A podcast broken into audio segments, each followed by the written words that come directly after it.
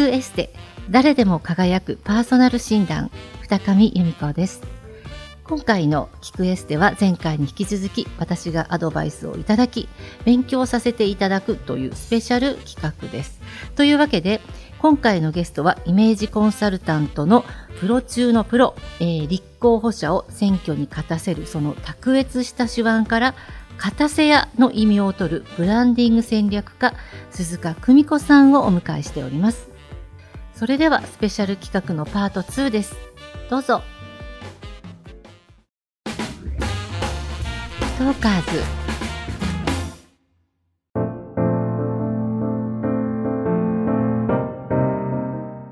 そうですねあの、はい、テーマがいくつかある中で、はい、あのコンサルティングするときに大事にしていることっていうのがあるんですけれども、はい、今ねあのもうすでにお話しいただいたような気がしますが追加でもしあれば。コンサルティングするときに私が大事にしていること、そうですね。あのまずどうなりたいのっていうのを一番最初に聞きます。はい。政治家でももちろんそうですし、企業の社長様でもそうですけれどもあなたはどうなりたいの？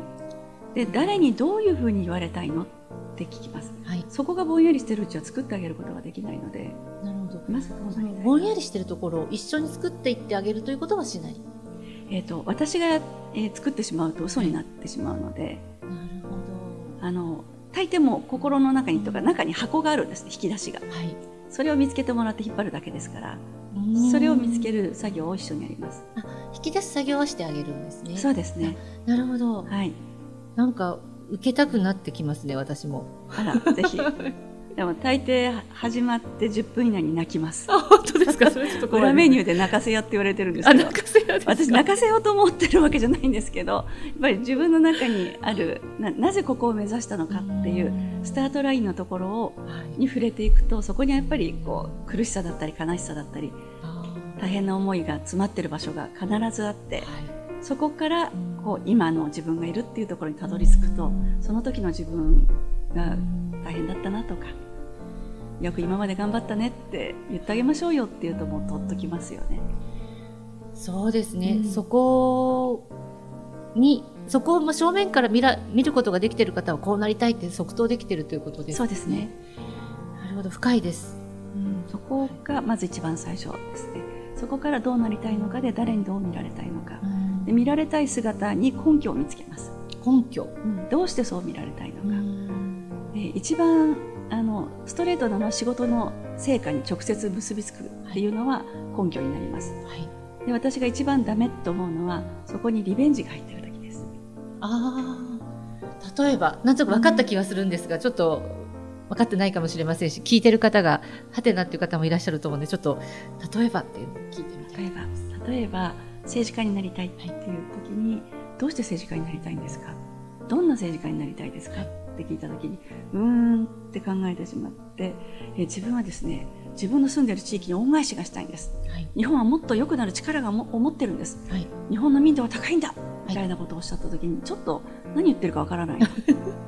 どうしてかな、あなたのそれとどこが近づいていくんですか？っていうことを追いかけていったら、昔あの友達に馬鹿にされた。自分が大嫌いだったやつは東大に行って官僚になった、はい、自分は東大を何回も浪浪にしてついに諦めて、はい、今は高卒で地元の小さな電気屋さんで働いてる、はい、国会議員になってリベンジしたい。なるほど、うん、リベンジですね。そこは全否定はしませんけれどもそれじゃ勝たないんですよ。確かに。あのネガティブなイメージを最初に持ってきてプラスに変えるっていうのはもう一個マイナスを掛け合わせなきゃいけないのでそれはもう壮絶なボトルになってしまうんです。そこはお勧めしません、はい、じゃなくてじゃあもっとなんかもっとないの？根っこに。もっと奥になんかないの？って探していきます、はい、で子供の時どうだったとかそういうのを探していいところを見つけてそれで政治家になりたかった。そこのつながりができた時にはじゃあこのまま選挙に行ってもいいんじゃないですか。じゃあその姿を色に形に表しましょう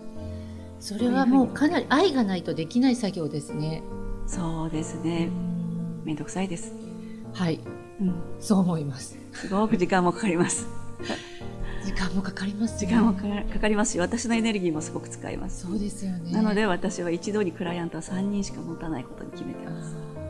枯れちゃうんですよ、私も。確かにそうです、ね。疲れちゃうんですよね。いや、勉強になります。なるほど。はい。えーと、政治家と起業家ではコンサルティングの方針が変わることってありますか？えっと、企業っていうのは1回の勝負で勝つ負けるっていうのはめったなことではないんですよね、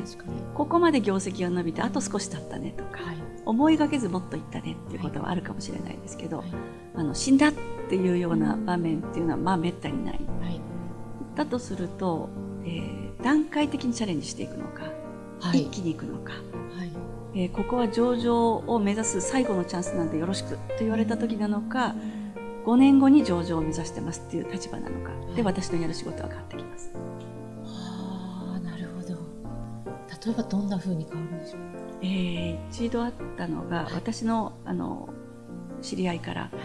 こういう若い社長さんがいるんだけれども、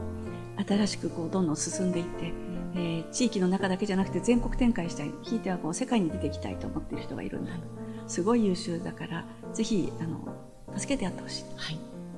で私は母と話を聞いていて、はい、でついてはこう必要な場面では政治家の紹介もしてやってほしい、ふ、はい、ふんと聞いていてじゃあどんな人って言われてこう出していただいたホームページを見た時に、はい、その方の服装を見て即答で断りました。断った？はい、はい、それはどんなこういう服装の方私はご支援できませんので、あの他の方に頼んでください私の仕事じゃないどどんな服装をなさったんですか？えーとですねまあ、とても若い社長さんだったんですけれども、会社を作ってすぐにあのバリバリと売り上げを上げて、はい、あっという間に従業員200人ぐらいの会社を作られたやり手の方で、ねえー、若手でやり手というとよくあるパターンですよね。真っ赤なネクタイのあのディンプルをぐっと入れてこう竜のようにネクタイを盛り上げ、はい。えー、三つ揃いのスーツを着て、はい、なんと、えー、上の、えー、3つボタンがあるジャケット。3つ揃いの上に3つボタンのあるジャケットを着てたんですけど、はい、あの上までボタンを止められていて、はい、で腕組みをしてで、生地はストライプだったんですね。はい、すごいストライプで、はい、でシャツは柄物のシャツだったと。腕組みをして、えー、斜めに蓮に構えてこちらをギュッと見て顎を少し上に上げてました。あどうぞ他のコンサルタントの方にあのお願いに行かれたらいかがですか？私にはちょっと高級な方なのでって言って断るのがちょうど思う。それはでも、はい、鈴鹿先生を指名の上リクエストされて、はい、じゃあ変えてあげようっていう気持ちにはならず。ならなかったですね。その変えてあげようと思えるか思えないかの違いって例えばえっと、その方はどうしてこの服を着て、うん、どうしてこの写真を撮って、はい、なぜこの写真をそのホームページの自分の紹介のところに載せたのかっていうことを考えると、はい。はい、威張りたい人かなと思ってますそうです、ね、俺ってすごいだろうみたいなそんなんで威張りたい方。私威張りたい人を応援してもこの国が良くなるとは思いにくかったので。なるほど、うん、しょうがないかこの人を応援して。でもこれには後日談があるんですよ。あはい。聞きたいです。お断りしました、はい、でもその方は私の古くからの友達なので間に入って行きたいと、頼むよちょっと。本当に会ったらいいやつだから。会ってくれよ一回っていや会う必要ないって。私じゃなくていいでしょ他でいいんじゃない？って言ったんですけどその方は無理やり今度私の会社に電話をしてきて私にではなく、はい、会社に電話をしてきてうちのスタッフに無理やりアポを取りました、はい、私の、はい、でその方を連れてきました、その方来ました。赤いネクタイではなかったです、で私の前でおやおやしく名刺交換をして、はい。えー、お断りいただきました。何々ですというふうに名前をおっしゃいました、でどうして断られたのか教えてください、はい、とおっしゃったのでネクタイがこうだ服装がこうだディンプルを入れてるネクタイの膨らみ方がこう襟の高さがこうだった。でピークドラベルっていう、はい、あの襟の付け方のあのスーツをお召しになってて、はい、でストライプ男性が会社の表紙に載るスーツにこれは私は選ばない。私だったら選ばせない。でそういうお洋服をお召しになってて腕組みをして顎を上げてこちらを見てた。そういう方をご支援するという気持ちに私がなれなかったからです。っていうふうに言いましたら何か間違ってましたかとおっしゃった。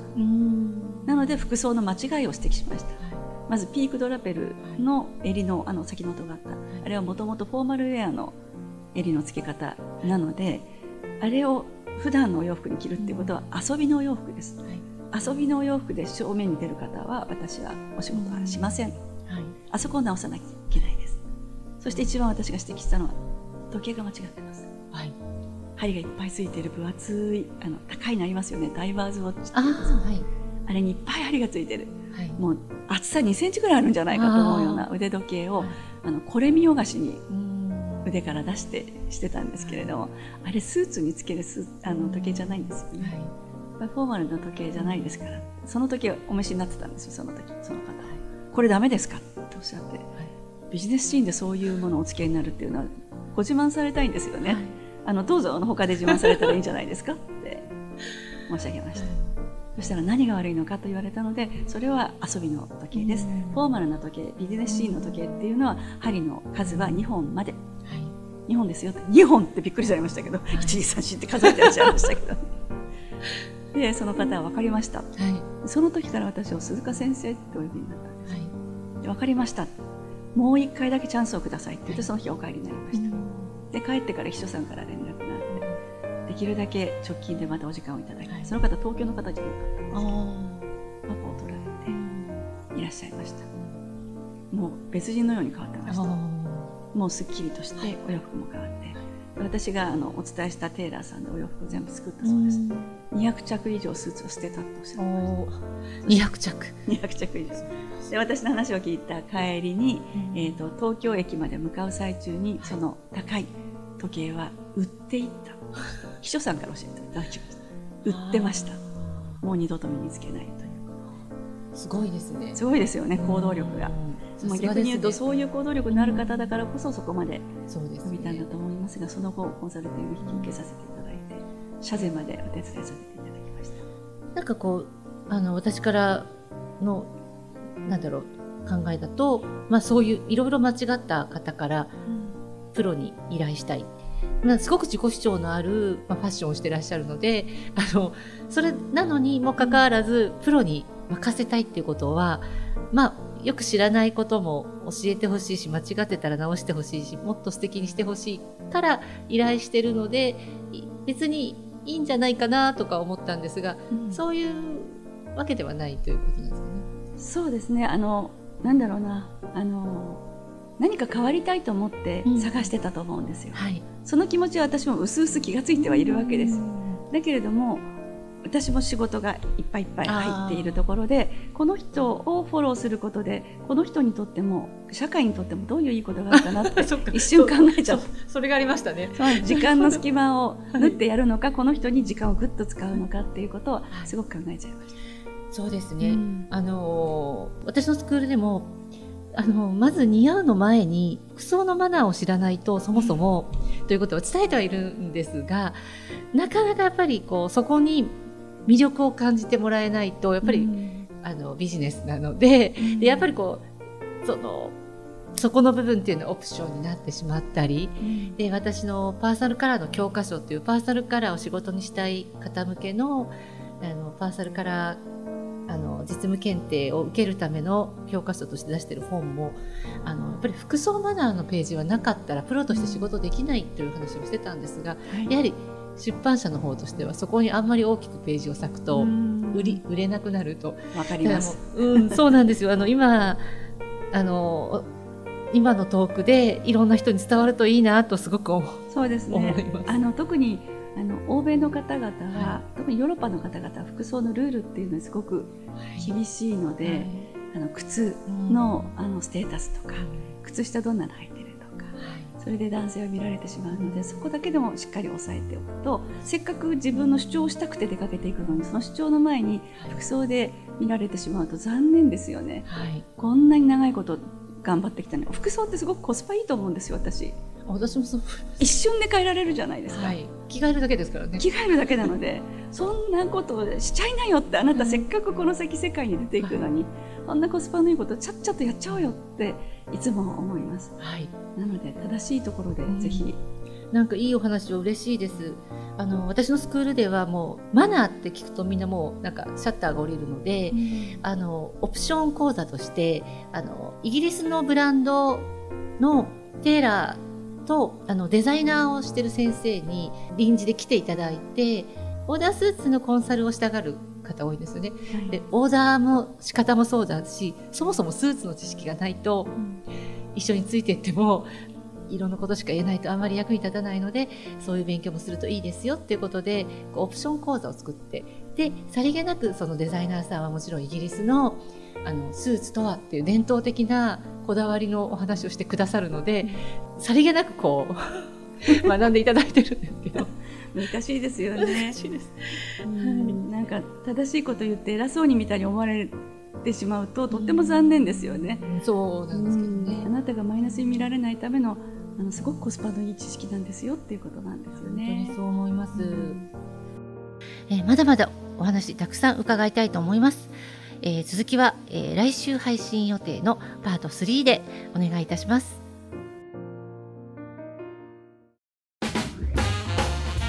トーカーズ。